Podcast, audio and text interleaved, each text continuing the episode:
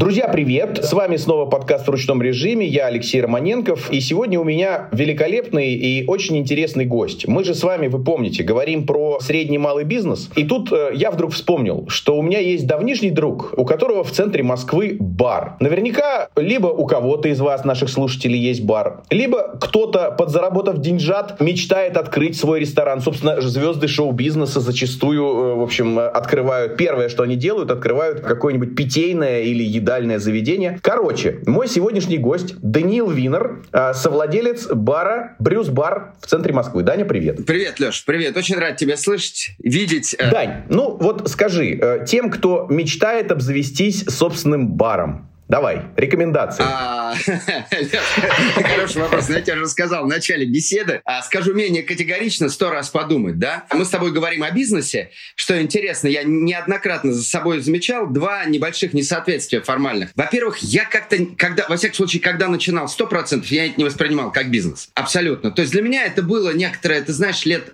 10 а, назад, то есть получается, когда мне было лет 40, я задумался совершенно о другом способе потребления, ответственном способе потребления алкогольных напитков, напитков. И мне была близка эстетика бара в целом, да, мне было, как я сейчас понимаю, близко дегустационное восприятие алкогольных напитков. То есть вот не просто, чтобы пить бездумно, а чтобы в них разбираться. Мне очень нравилось там рассматривать это в бокале, разбирать нос, вкус. Мне очень нравилось, что я понимаю то, о чем я говорю, что я могу предсказать как-то вкус даже отчасти по этикетке, да, посмотрев, что там. Ну, в общем, как-то это льстило моему самолюбию, что называется, тщеславие а, мой самый любимый грех, и, наверное, во многом поэтому все начинают свой собственный бизнес. Так вот, в тот момент, как ты знаешь, я занимался нашей с тобой интернет-рекламой, и как-то я никак думал, что, ну вот у меня была такая возможность, э, у меня есть прекрасный партнер, который до сих пор, слава богу, э, мы вместе там распределяя функции. То есть у меня было как бы все готово, была готовая команда, был человек, которым этим горел не меньше, чем я, да, было понимание с помещением, то есть было все готово. И у меня был такой момент, когда я понимал, что если не сейчас, то когда еще вот реализовать вот это свое желание. Но я не, к сожалению, относился к этому как бизнес в том плане, как способу зарабатывания денег. То есть это вот для тебя был не способ зарабатывания, а способ траты денег. Открыть бар. Ну, я тоже, я тоже на такую трату не сильно рассчитывал, понимаешь? То есть я не надеялся не заработать много, не очень много потратить. То есть я к этому относился, вот как ты знаешь, как опять-таки, повторяюсь, это такой период, ну, тот бар у нас существует 7 лет, соответственно, там это вот, вот ровно в октябре было 7 лет, то есть 7 лет назад, мне было 43 года, и я понимал, что это хорошее время. Во-первых, ты достаточно осмыслен, чтобы отвечать за принятые тобой решения. А во-вторых, это очень хороший э, возраст, чтобы что-то начинать. С одной стороны, у тебя полно силы и решительности. С другой стороны, ты понимаешь, если не сейчас, то когда уже, так сказать, за это, за все браться, да? Потом, опять-таки, сам знаешь, долго проработая на то время, с 2000 года, ты меня еще на работу брал в манифест, а это, получается, 2015 год, проработав в интернет-рекламе, ну, у тебя вырабатывается определенная усталость, да, от того, что ты делаешь. Тебе кажется, что все надоело, и несмотря на то, что ты головой понимаешь, что все здесь хорошо, и все прекрасно, и стоит этим заниматься и дальше, ну вот хочется тебе. То есть первое, вот тезисы, которые мне бы хотелось сказать, которые мне кажется важным, я не воспринимал это как бизнес. И в некотором смысле я перепутал такой вот, знаешь, туризм с эмиграцией. Тебе нравится эта обстановка, тебе нравится туда ходить. Думаешь, вот сейчас я сделаю, буду спокойно туда ходить, буду там спокойно встречаться с друзьями, буду организовывать там какие-то деловые встречи. Вот в нашем в интернет-бизнесе тоже большая проблема. Тогда была. То есть даже если ты работаешь полностью онлайн, все равно тебе надо где-то принять людей, принять гостей. И ты все время выбираешь какие-то места. Но в офис это одно дело приехать в офис, а другое дело, тебе хочется где-то встретить, за чашечкой кофе что-то обсудить. И мне показалось вот хорошая идея делать это в своем баре, да, принимать гостей, друзей а в своем баре и попутно, так сказать, обсуждать деловые вопросы. Но, так сказать, я не очень представлял, даже не то, что я вписываюсь, возможно, можно было бы сделать так, что прекрасная команда, вот она всем занимается, я немножечко себя, так сказать, не рассчитал, в том плане, что меня это затянуло, и это превратилось уже в способ зарабатывания денег, это превратилось в бизнес. И а, второй момент очень важный. Вот ты говоришь там, там едальное заведение общепита. Я опять-таки, когда вот в ряде документов вижу, что, ну, мы к чему относимся? Мы относимся к, к, к общепиту, да? Я, знаешь, никогда думаю, это что это, я, получается, работаю в сфере общепита, что ли? Ничего себе. То есть у меня сразу возникает какая-то столовка или шикарный ресторан, да? То есть я совершенно себе, опять-таки, внутри где-то, да, в э, подсознании, я себя не ощущаю представителем работника общепита. Я себя э, скорее ощущаю таким организатором клуба некоторого, да, куда люди приходят ко мне, у них есть повод, это там прекрасные коктейли, виски, но на самом деле это вот, э, на мой взгляд, сермяжная правда, это всего лишь повод. Люди в любом случае ходят к людям. И э, у тебя может быть там сколь угодно хорошо, но если нет какой-то у тебя там души, образно говоря, если нет тебя, я сейчас не то, что себя хвалю, да, а просто люди ходят к людям. Вот э, люди сюда ходят к нам, ко мне, к команде, к нашей, да, ходят, ходят поговорить, ну, заодно там и выпить, перекусить и что-то там посмотреть. Вот два момента, да, то, что э, для меня до сих пор удивительно, что это бизнес и что это заведение общепита. Не ожидал. Помнишь, как анекдот про Дэвида Бекхэма, э, который, э, раздавая автографы, случайно подписал контракт с Ярославским шинником? Вот у меня какое-то такое ощущение было. Слушай, а ну а сколько сейчас команда, сколько вот сейчас народу работает? Слушай, ну давай посчитаем. Давай так, я не буду подробно считать. 10 человек, давай так скажем. 10 человек. То есть это совсем, совсем маленький бизнес. И, кстати, вот э, предвосхищая наверняка вопросы, это стало, вот наша такая, с позволения сказать, компактность стала залогом выживания в страшные года пандемии. Потому что ты понимаешь, что творится с 2020 года, да, для людей, которые привязаны к определенному месту. Да, еще один момент. Вот сам проработав а, уже, сейчас я скажу страшную вещь, Леш, ты практически четверть века работаешь, да, в онлайне. Даже больше, четверть века. Страшно эти слова произносить. И ты знаешь, что есть такая, обязательно у человека возникает, работающего в онлайне, такая особенность, что, ну вот хочешь что-то сделать на земле, да, вот мы там создаем, неважно, медиапланы, концепции. Пощупать руками, вот такое вот что-то настоящее. Да, и думаешь, ну что такое, вот я вот смотрю на план, там, насколько бы миллионов он не был, он там в цифрах. Ты берешь любую колоночку, меняешь, и у тебя там на миллион больше, на миллион меньше, потом все это баннеры, все это куда-то пошло, а вот в, в жизни-то, на земле-то чего есть, да, такое, что ты можешь, проходя, говорить, смотри, вот не делай скриншот, как говорится, да, смотрите, а вот это вот, вот мое, вот видите, вот столики стоят, стульчики стоят, вот видите, как коктейльчик у вас. Вот это тоже было на самом деле, то есть делать что-то на земле. Ну и что я хочу сказать, что, конечно, а, принципиально другая сложность работы на земле, и в том числе вот пандемийные года, это очень хорошо показали. Когда ты привязан к месту, как ты понимаешь, бар 100% к этому месту привязан, и юридическая лицензия привязана к юридическому адресу. Здесь все строго, и когда ты не можешь просто взять ноутбук и перейти в другое место, куда-то поехать и работать оттуда, где тебе теплее, светлее, веселее, и более того, ты зависишь, ты очень зависим, ты зависим от людей, которые приходят, и им кому-то нельзя приходить. Ну, в какие-то моменты нельзя было приходить, в какие-то моменты они реально боялись это приходить, в какие-то моменты там кто-то куда-то чего-то уехал, да? То есть ты очень подвержен влиянию извне. А, я помню, что в пандемию э, часть заведений пыталась, ну, не сказать, что это вот прям стопроцентное спасение, но хоть как-то, да, выжить за счет доставки. Но у тебя такой продукт, Совершенно а, верно, что да. как бы, во-первых, ты сказал, э, люди приходят к людям за общением, и это невозможно доставить, ну, то есть это тебя, Дань, надо возить вот как бы по, по, по клиентам, да, вот. А второе, ну, все-таки алкоголь, то есть это тоже такая история, которая, как ты сейчас сказал, она, лицензия привязана к конкретной точке в Москве, и работать на вынос ты не можешь. Абсолютно да. верно. Нет, абсолютно наверное. И, ну, более того, я тебе скажу, даже вот зная как бы рестораны, которые работали в пандемию, с доставкой еды, это такое, ну, утешение, да, скорее. То есть это способ быть чем-то занятым. Нет, есть те, кто изначально специализировался на доставке, это другое, да. А те, кто, ну, представляешь, у тебя есть там какой-нибудь ресторан, у тебя там 10 человек на кухне, поваров, которые точно так же работают для, для гостей, ждут гостей. А, во-первых, это немножечко другая структура надо было создать, там всякие боксы и прочее, прочее. Но с этим у нас народ справлялся. А да просто сама доставка, она не покрывает э, тебе тех э, затрат, которые ты имеешь. Да, я читал что это процентов 15-20 от допандемийных оборотов, да. Абсолютно верно. Ну, при том, что в основном-то все равно и рестораны, помимо кухни, много, существенную часть зарабатывают на алкоголе, как ты понимаешь, который, как говорится, нельзя доставлять, да? И еда это, ну, вот еще раз говорю, это value-added services такой. То есть ты как бы позволяешь клиенту тебя с собой забрать и никогда на это не рассчитываешь как на а, основной э, способ выживания твоего, да? Тем более, опять же, э, просто подчеркну, ну, там, для слушателей, да, кто еще у тебя не был был. Кстати, я так полагаю, что все приглашены, да, Дань? Да, да, да, да, добро пожаловать, добро пожаловать. Мы ссылочку дадим.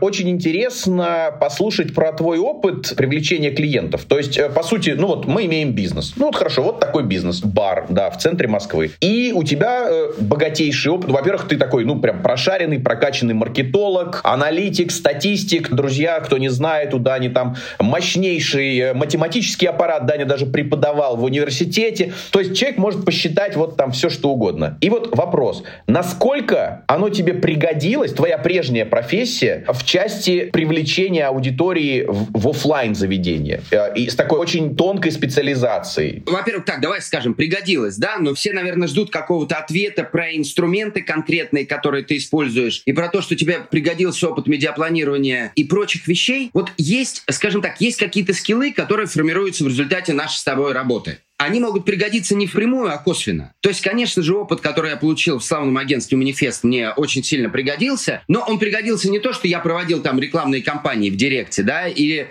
он пригодился в создании дизайна, в создании какого-то креативного стиля. Но вот впрямую в каком-то в размещении рекламы я не могу сказать, что я его применял. Поясню, у нас то ли с матеком, то ли так получилось, что бар, его не назовешь закрытым, то есть любой человек может в него зайти. Но в какой-то момент, еще в момент, когда мы создавали вывеску, а в ЦАУ, которому мы принадлежим, достаточно сложно что-то согласовать. То есть это должно быть там прижато к стене, и с этим есть согласование определенное, и в этом есть определенные финансовые трудности, которые тогда, конечно, возникли, потому что в любом случае, ты всегда выходишь за пределы того бюджета, на который ты рассчитывал, как я говорил в начале беседы. Так вот, а, у нас бар такой получился, а, живет сарафанным радио. И самое главное, что мы почувствовали, когда мы пытались как-то с этим бороться, и там а, для себя как-то о себе как-то громко заявлять, чем громче мы старались о себе заявлять, тем меньше это нравилось тем, кто к нам ходит. То есть я расскажу один очень интересный пример. У меня один товарищ, не буду называть из какой компании, с большой, достаточно крупной, он приходит и говорит, Дань, ты знаешь, я, говорит, перед тобой должен извиниться, вот я тебя лишил достаточно хорошего заработка, не привел тебе корпоратив крутых топ-менеджеров из крутой компании. Я говорю, а зачем же ты так со мной поступил? Тебе что-то не нравилось, ты боялся, что я тебя бразду испорчу. Он говорит, нет, ты понимаешь, мне очень нравится к тебе ходить, и uh, у меня есть разные коллеги. И я, говорит, понял, я был уверен, что им сто процентов понравится, и я, говорит, не хотел, чтобы чтобы когда я прихожу каждый раз к тебе, вот их же здесь видеть, да, то есть я хотел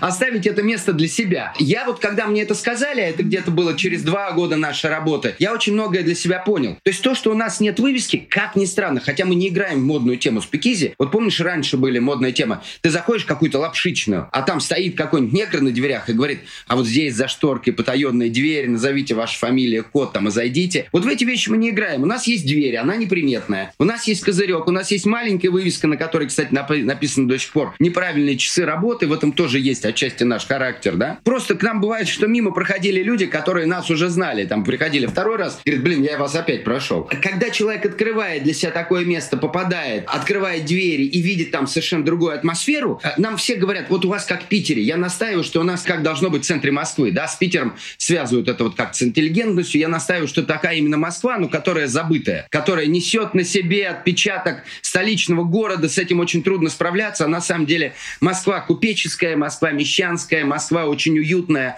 Москва очень домашняя. И вот Брюсов переулок в себе это сохранил. И когда ты с утра на нем как-то вот находишься, ты смотришь, ты оглядываешься, и тебе действительно кажется, что ты вот как бы куда-то отъехал, да?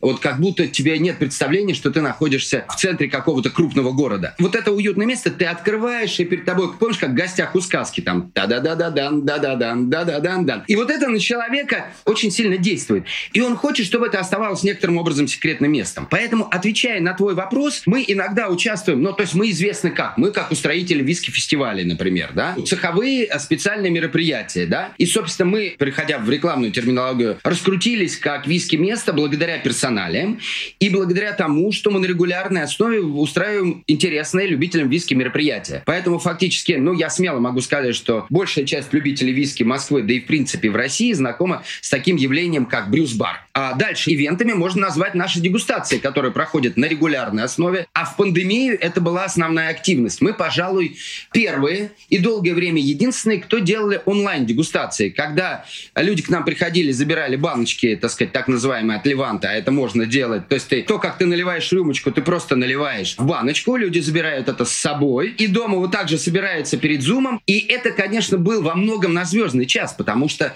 те люди, которых я раньше не мог пригласить на такие мероприятия, часто это глобальные амбассадоры из Шотландии. Они тоже все сидели прямо на попе, что называется, потому что они не могли никуда ездить. И человека, которого надо было бронировать за полгода там, чтобы он тебя на какой-то ивент приехал, он говорит, да, пожалуйста, когда во вторник зашибись, в пятницу я совершенно свободен. И благодаря этому мы привели огромное количество офлайнов с ведущими специалистами мира виски. Вот так вот, как мы сейчас говорим с тобой. Это, конечно, тоже у нас все эти записи лежат на нашей странички там в Фейсбуке. Вот, так если что, можно посмотреть к ним вернуться. Но это вот действительно были звезды, да, то есть это те, кто, кого собирают лучшие международные фестивали. И вот я говорю, бронируя посещение этих людей за полгода. И вот это нам тоже очень помогло. То есть мы нашли в трудные для себя времена, мы нашли очень эффектный и эффективный ход для того, чтобы держаться на плаву и для того, чтобы даже не то, что заработать денег, а для того, чтобы про тебя не забыли. Ведь тут вот какой момент. Бывает, сейчас приходишь, ой, я, говорит, у вас столько не было, а вы до сих пор открыты. Надо, я говорю, ну спасибо, да, за комплимент. Э, надо сказать, что для бара 7 лет это очень много. То есть если говорить, помнишь, как вот собачий возраст там умножают на 6 или на 7, да, чтобы понять, а учитывая последние три года, надо вообще еще и в степень возводить. Следующее, ивенты. Ивенты, то есть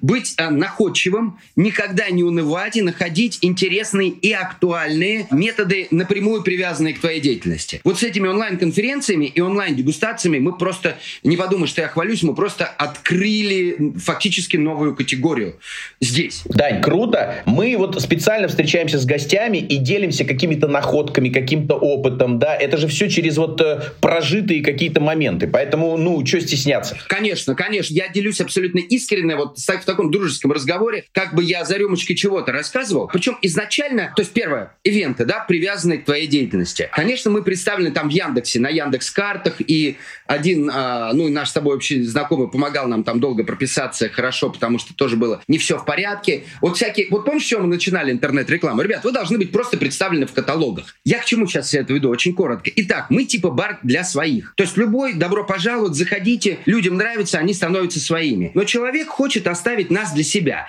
Или показать это своему товарищу, там, своей девушке, а пойдем я тебя, ты это место там вот просто так не найдешь, пойдем я тебя покажу. Хотя вот видишь, там можно 10 раз мимо пройти, никто ни от кого не скрывается, а посмотри, какое замечательное место. То есть оставить как такую изюминку, да, в своем поп-троулинге. Когда тебе хочется пойти в большой шумный известный бар и там покричать «Ура!», а когда тебе хочется прийти, спокойно посидеть за столиком, попить легендарные классические коктейли, поговорить о виске и так, чтобы вот это место, скорее всего, твоему спутнику или спутнице, оно не было известно, и удивить его самим приводом в это место. То есть мы вот говорим о такого рода сейчас заведениях, да, и вообще о такого рода, давай скажем, проектах. И вот здесь очень, есть очень важный момент. Мы с тобой неоднократно сталкивались с тем, что, как вы лодку назовете, так она и поплывет. Вот слова очень нагруженные. Спроси, вы любите рекламу, да? Кого-нибудь скажет, да нет, ты что? Там вешают лапшу. Как в анекдоте. Любишь ли ты помидоры? Есть да, а так нет, да. Да, а, а есть да, а так нет, да. То есть рекламу любят только те, кто ее делают, это понятно. Вся суть в другом, что человек по определению своему у себя в голове воспринимает рекламу как некоторый interruption маркетинг, то, что мы называем. То есть как нечто навязанное ему, уговаривающее его что-то сделать, если при этом, вот в чем успех того же контекста, ну, одно из составляющих, человек кажется, что он сам это нашел, понимаешь? Что вот он искал, и это уже для него не реклама, а информация, которую он искал. И у него совершенно другая лояльность к этому. Это давно мы в рекламном бизнесе уже поняли и стараемся использовать такие средства, когда человек как будто никто ему ничего не... То есть мы его не прерывали, да? Помнишь этот известный пример? Когда ты идешь, спешишь на какой-нибудь автобус, и тебя и там в аэропорт, и тебя спрашивают, который сейчас час? Ты смотришь на часы, говоришь, без 15, там 7. Один раз ответил, два раза ответил, а на третий раз ты начнешь ругаться и всех посылать. Мы сейчас перегружены очень рекламой, вот этим вот интрузивным маркетингом прерываний. И поэтому еще острее эта проблема встает, и когда человек сам что-то находит, ему кажется, вот я искал, вот я нашел. Хотя мы с тобой понимаем, что те же самые результаты выдачи, это все также средства работы маркетологов. Поэтому мы старались использовать те а, моменты, чтобы не ломать вот эту кулуарность своего заведения, и старались так, чтобы нас находили в нужном месте. Да, вот человек туда обратился за информацией, хоба, а там мы. И как ты учил в самом начале нашей интернет-деятельности, ребят, а вы в каталогах прописаны вообще? Вот вы вообще есть в каталогах? Ты знаешь, да, мы часто говорим, вот тоже в рамках вот наших подкастов, э, встреч с экспертами, вот есть просто какая-то гигиена. Вот такая интернетная гигиена. Не нужно там пулять и полить э, какие-то огромные бюджеты, если, вот как ты сказал, тебя элементарно нету, ну, там, не знаю, в каталогах, на картах, вот, э, ну, ну, вот где-то, где-то что-то тебя найти. Совершенно верно, да. Вот человек начал тебя искать, он может тебя найти. Вот это уже плохая шутка, когда не то, что он тебя, ходя по улице, не сразу найдет. В этом есть определенная интрига, да? А когда он тебя, в принципе, нигде не может найти. И здесь, конечно, очень помогают социальные сети, которые я веду виду. То есть следующее слово, которое мы с тобой тоже всегда говорили, это контент. То есть тот контент, который ты даешь, он должен быть интересен. Он должен идти от души,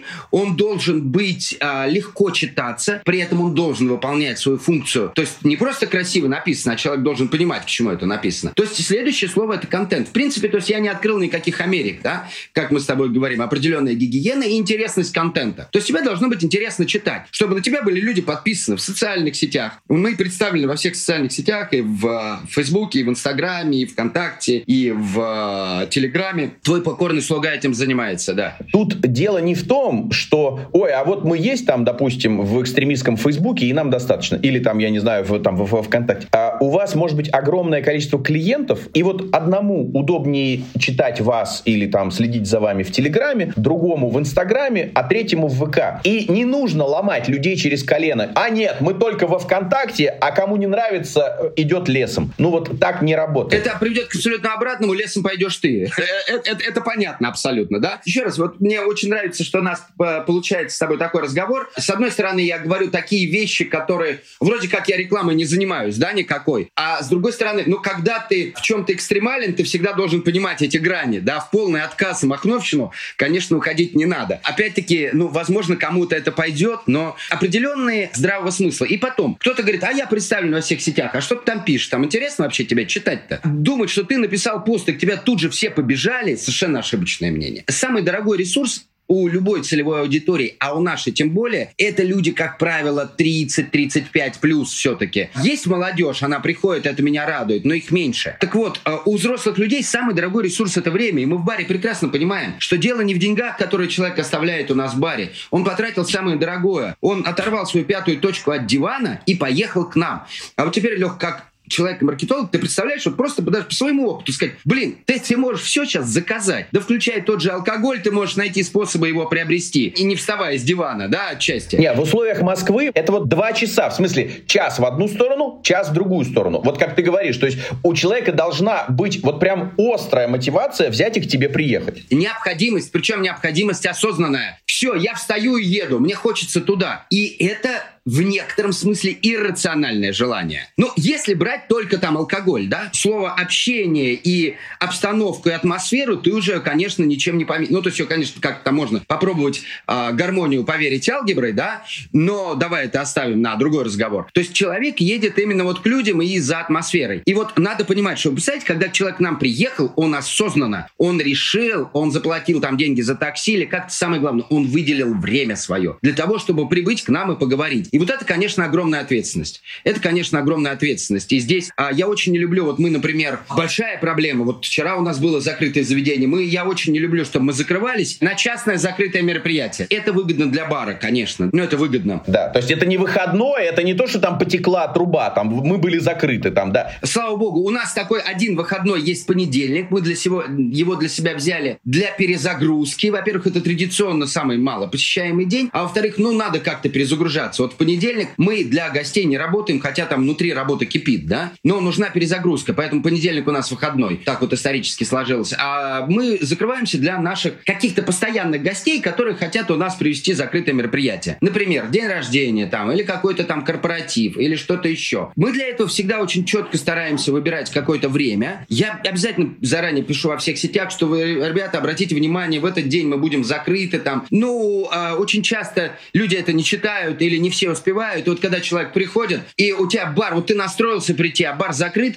он все головой понимает, да? Но мне очень неприятно, потому что бар — это заведение, которое должно быть как кабинет э, психолога, как церковь, которая у нас напротив, да? Это очень важно. Это очень важный социальный институт, который должен быть открыт по требованию, что называется. Друзья, прекрасно. Представляете, бар должен быть как церковь вот напротив, да? Это буквально исповедь. Я знаю, что у вас в Брюсовом, да, напротив э, церковь, и эту историю тоже интересно послушать от тебя, как вы там задружились и вообще. Но просто вот, э, да, вот э, Даня сказал об этом, это же вот почти исповедь. Поговорить в баре с барменом. Ну вот в маленьком таком компактном барчике. Все верно. Это называется контактный бар, и здесь вот в чем все дело. Сейчас не буду пугать людей исповедью. У нас, как, как я тебе говорил, договор с церковью. Мы не отпускаем грехи, они не открывают Да, бар. да, да?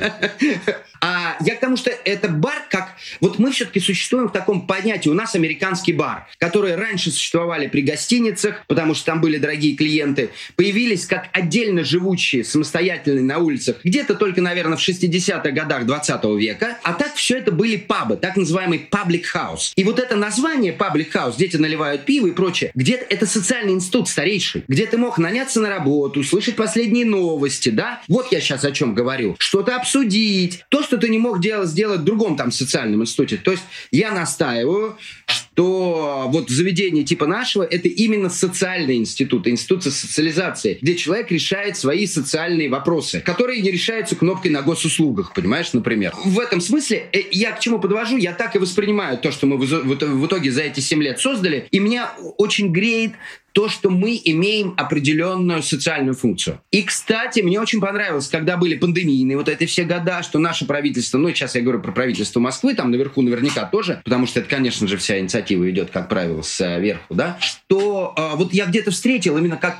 то ли в интервью у мэра, что вот все-таки мы должны быть внимательны к заведениям, потому что это социальные институты. Ты знаешь, ты, ты, как, ты как всегда, ты читаешь текст, он для тебя живет своей собственной жизнью, и ты вкладываешь в него собственный смысл. Вот эта строчка была, и я именно ее услышал. То есть важность не просто как едальня, да, а что, поесть вы можете и дома, ребят. Ничего, потерпите. И не просто как рабочие места, малый бизнес, который обеспечивает рабочими местами а, людей и кормит семьи, а именно как а, социальная значимость этих вещей. Да-да, это и какая-то атмосфера в городе. Ты знаешь, мы вот как-то с женой говорили. Э, бывает, э, ты вот по каким-то улицам или переулкам пройдешь, и там вот как-то вот этот первый этаж, э, ну вот он какой-то пустой, то есть там, скажем, вот нету еще, еще нету или почему-то нету э, вот этого малого бизнеса. А в какие-то места приходишь, и там вот куда ни посмотри, везде какая-то маленькая лавочка, неважно, там э, тут цветы, тут бар, там еще какая-то кофейня, там или еще что-то. И это настолько как-то вот расцвечивает улицу, это настолько как-то делает ее вот э, какой-то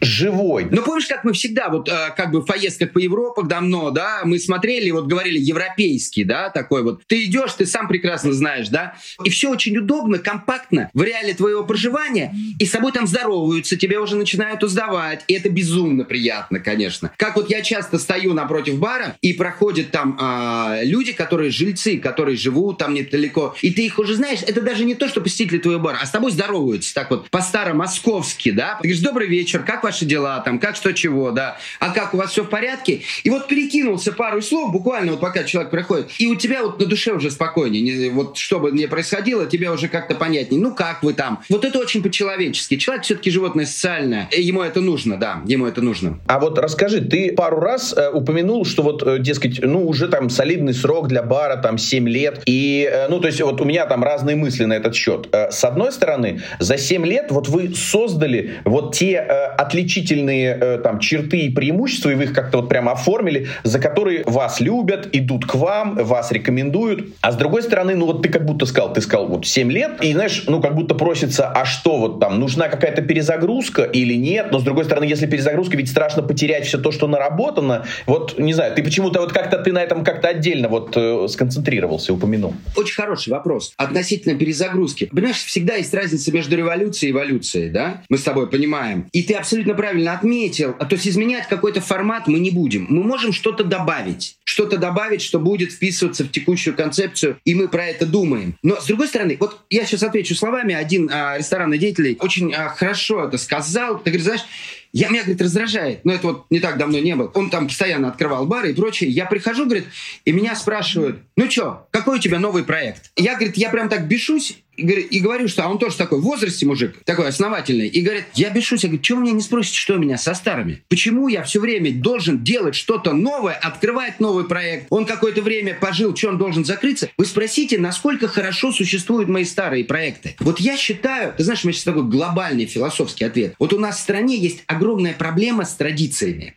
Вот у нас как таковыми, вот ты идешь там, я не знаю, опять-таки по какой-то европейской, э, европейскому городу, и ты видишь, этот бар существует с такого-то года, это заведение существует с такого-то года. Где-то они, конечно, приврали, они там закрывались, открывались, переоткрывались, но где-то в домовой книге есть запись, что здесь это существовало, они тут же это на вывеску. Ведь это не просто так. Вот стабильность — признак мастерства. То, что ты здесь существуешь давно, это когда, вот как я говорю, мечта, когда у тебя сначала отцы стоят по разной стойке барки, там там один отец ходит к другому, который стоит за барной стойкой, а потом их дети начинают ходить. И когда знают, ну даже не то, что и подноготную, а когда вот эти есть традиции, мой отец сюда ходил, да, вот Илья сюда ходил с отцом в это место, это сильнейшая штука. И вот здесь а, я за то, чтобы сохранять, я понимаю, о чем ты говоришь, об изменении определенных форматов, но я все-таки за стабильность. У нас я понимаю, откуда это идет. Это желание... То есть я понимаю, что ты сейчас говоришь немножечко о другом. Мы все время пытаемся... Ну, надо все время делать новые устройства, чтобы там были новые функции. И если даже они тебе не нужны, надо все, равно, все время говорить, чтобы люди покупали, чтобы ты зарабатывал э, на маркетинге этих новых функций. Это, конечно, надо в определенной степени ограничивать. То есть должно быть хорошее постоянство, то, что называется консерватизмом. Да, это не значит, что если раньше считали на счетах, тебе не надо переходить на компьютерах. Хотя обрати внимание, как людям нравится, когда у тебя стоит какая-нибудь старая старая касса такого итальянского типа, которая щелкает, стучит и прочее, и которая видела там еще твоего прадедушку, условно говоря, да? Поэтому вот, э, вот это постоянное стремление к инновациям, к нему надо относиться, буду, сам, самому занимаясь маркетингом, не надо быть жертвой маркетинга. Вот я о чем говорю. То есть делать что-то новое, к чему у тебя всегда должны быть идеи, планы, для меня есть прекрасная вещь – ивенты, да, ты всегда делаешь ивенты, ты ищешь, как их сделать лучше, ты ищешь, как, э, кого там пригласить и прочее. Но, в принципе, формат у тебя может оставаться прежний. У тебя там были виски, условно говоря, коктейли, ты думаешь, а не добавить ли мне шампань туда как-нибудь? Вот красиво не выступить ли мне шампанью, например, да? Ну, вот из этой серии. А, или а сделать мне шампань-бар, у нас там с коллегами э, есть такая шутка, да? Вот, внутри, опять-таки, заведение. Да, вот это интересно, но при этом у тебя должно сохраняться вот хороший... Я я за хороший здоровый консерватизм. Отчасти потому, что я ленив и сам очень не люблю что-то менять, я очень костный человек. Вот. Но вот здесь вот моя костность, она упала, на мой взгляд, на правильную почву. Такой э, закостенелый маркетолог. У меня, ну, как бы вопрос ну, как будто про одно и то же, но немножко как бы из разных областей. Версия А и версия Б. Первое. А, вот когда мы говорили с тобой про привлечение, ты упомянул ивенты, я хочу немножко развить э, тему Правильно ли я услышал, вот мы сказали про наличие тебя вот э, как бара в каталогах, там на картах, там где-то еще. То есть суть в том, что без толку рекламироваться баннерами где-то в интернетах, потому что человек, сидящий вот сейчас в интернете за компьютером, пусть даже увидев там баннер этого бара, ну вот как мы сказали, э, вот должна возникнуть какая-то очень-очень серьезная мотивация, чтобы вообще оторвать э, там пятую точку от стула, э, сесть, не знаю,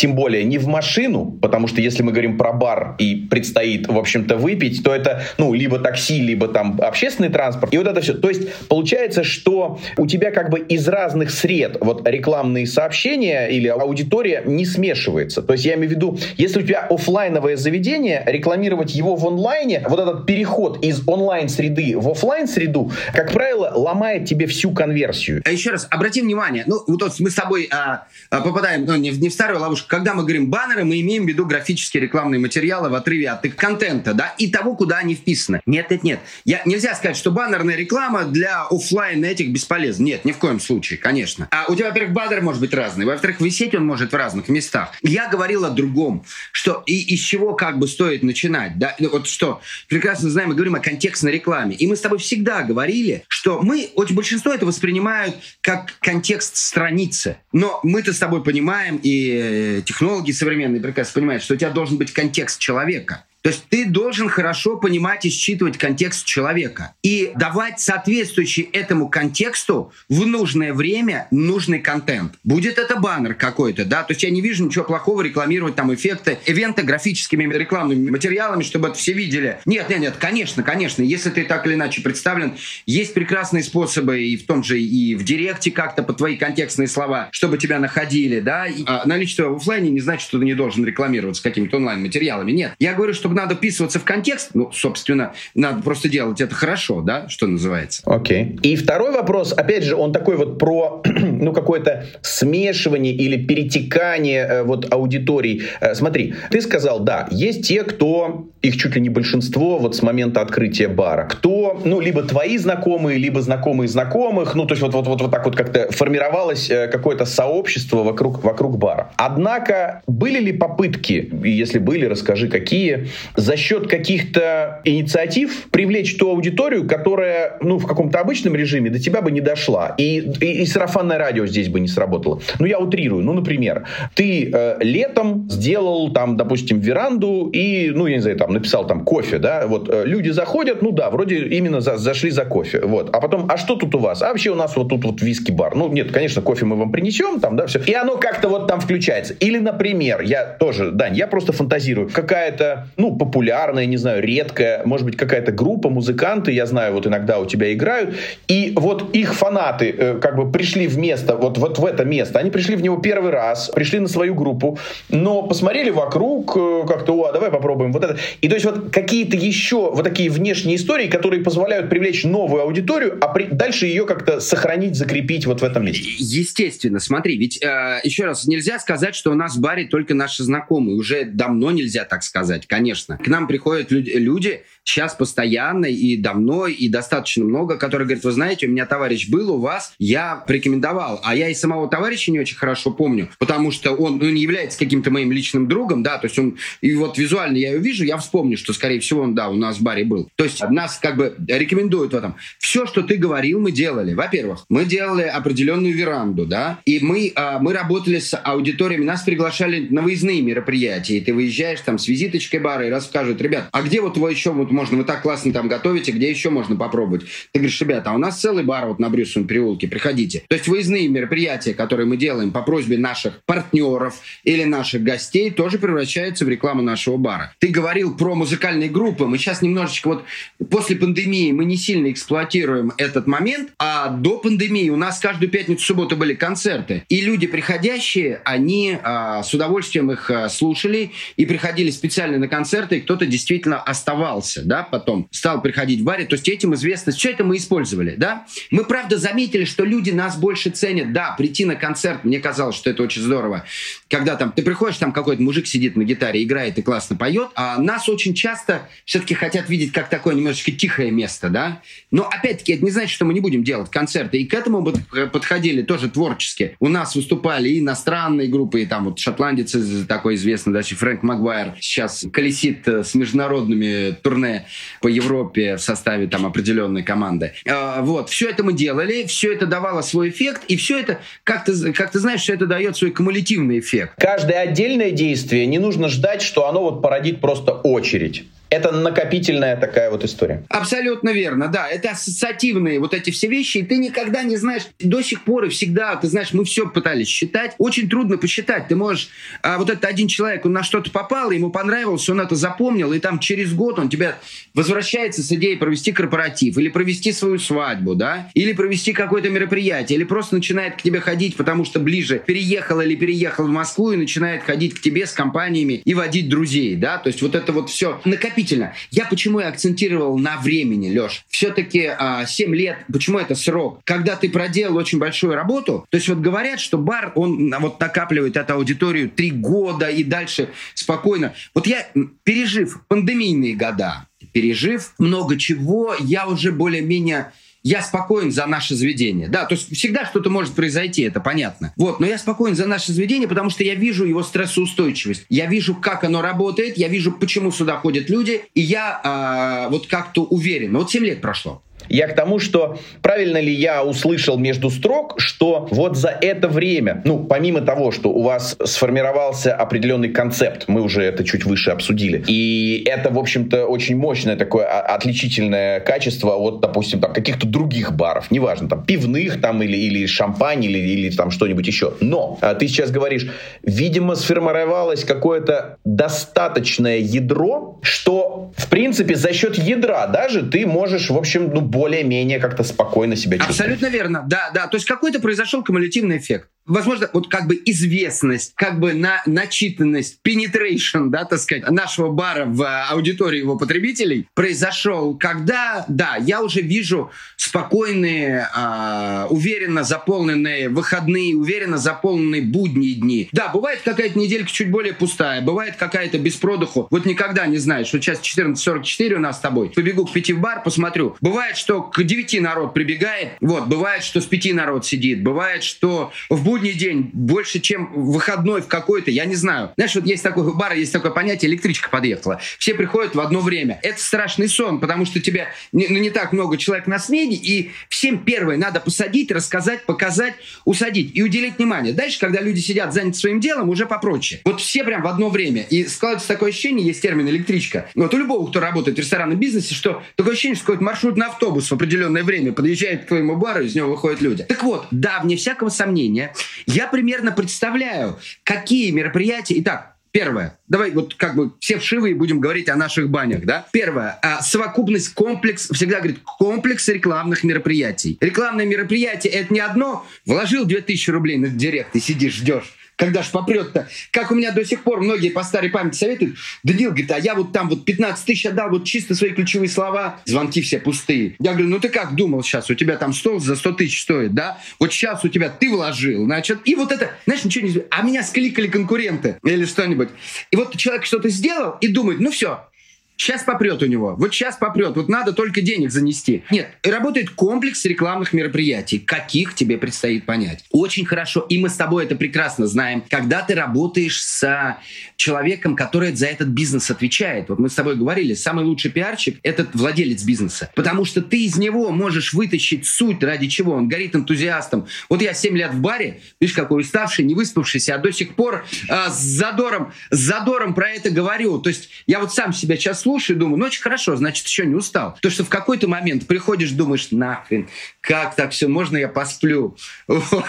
Но каждый человек получает то, что хочет. То есть мы создаем эту реальность. И мы с тобой, как рекламисты, знали, что всегда надо говорить человеком, даже не то, что принимает решение, который зрит суть, в корень. И вот разговаривать с таким человеком, и если ты сам такой человек, хорошенечко думать, какие мероприятия тебе надо провести, что надо сделать, и не ждать сиюминутного эффекта. Это глупо. Наверное, это работает в плане там большой телевизионной рекламы для... Или какой-нибудь вирусняк, ну вот просто повезло. Вот повезло и завирусился, завирусился какой-то там, не знаю, ролик или что-то. Ну вот бывает так. Да. Но опять-таки, сколько это продержится? Ты все время должен быть на этой игле, и ты должен понимать, а может быть, ты мог сделать это меньшими ресурсами. Мы с тобой все-таки говорим про малый и средний бизнес. Потому что у большого бизнеса, вот сама по себе, реклама — это как определенное производство. И очень часто, ну вообще, если говорить термин реклама, она такая бездушная, она массовая, да, она создана для массовых покрытий. Мы все-таки с тобой говорим о маркетинге больше, и в том числе как, каких-то точных его инструментах. То есть первое, работает комплекс.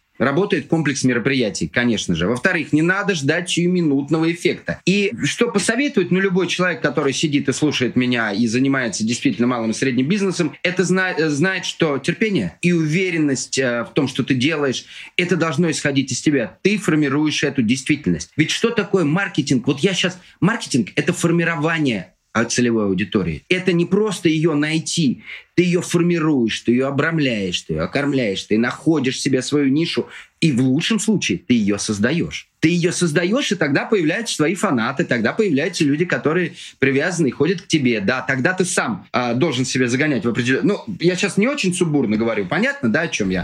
Слушай, великолепно. У меня один из последних вопросов был, э, собственно, твои рекомендации, а ты как раз и перешел вот к рекомендациям. Ты говоришь, друзья, ну вот ничего сразу не бывает, как бы, да? Не бывает. Скоро только кошки родятся. Нет, ничего не бывает, не надо никогда унывать, опускать руки, надо всегда анализировать. Как говорит наш с тобой, мне в свое время мне очень понравилось. Это не он придумал, Гриш Шанаев, наш с тобой общий друг. Да. Пользуясь случаем, передаю привет папе, маме да. и Гриш Шанаев. У нас, у нас прошлый подкаст был с Гришей, да-да-да. О, слушай. Да. А я пришлю послушать, да. Да, да, да, да. Вот, периодически заходит, кстати, слава богу, видимся с ним. И а, а, так вот он сказал очень хорошую вещь. Говорит, там неважно, это было безотносительно к бару. Говорит, ты знаешь, по-моему, говорит, лучше что-то сделать и пожалеть, чем не сделать и пожалеть. Это правда. Тоже мне очень понравилось. У кого-то подслушал, не мое. А, самый глупый вопрос незаданный да, вопрос. Да, тоже согласен. Вопрос может быть глупый. Это Конфуций, наверное, сказал. Вот. Если ты не задашь глупый вопрос, боясь показаться глупым, то так на всю жизнь останешься дураком. вот. В этом, да. в этом какая-то, не знаю, китайская это мудрость или, как всегда, любит в мемах это приписывать, но это сермяжная правда. Поэтому надо пробовать, надо стараться, надо смотреть. И, ну, я говорю, мне сейчас даже говорю какие-то общие вещи, но время, конечно, и комплекс, время и комплекс. Дань, Слушай, ну э, смотри, мы в свою очередь тоже хотим пожелать тебе еще 7 по 7, чтобы у нас была возможность всегда зайти в Брюсов переулок и тебя там найти, да, и, и послушать про вообще там мировых производителей, чего только у тебя там нет, и обо всем ты можешь рассказать лекцию, просто провести историю, да, и там и дать попробовать. Поэтому, в общем, вам успехов и процветания. Спасибо огромное за твое время. Спасибо, Леш.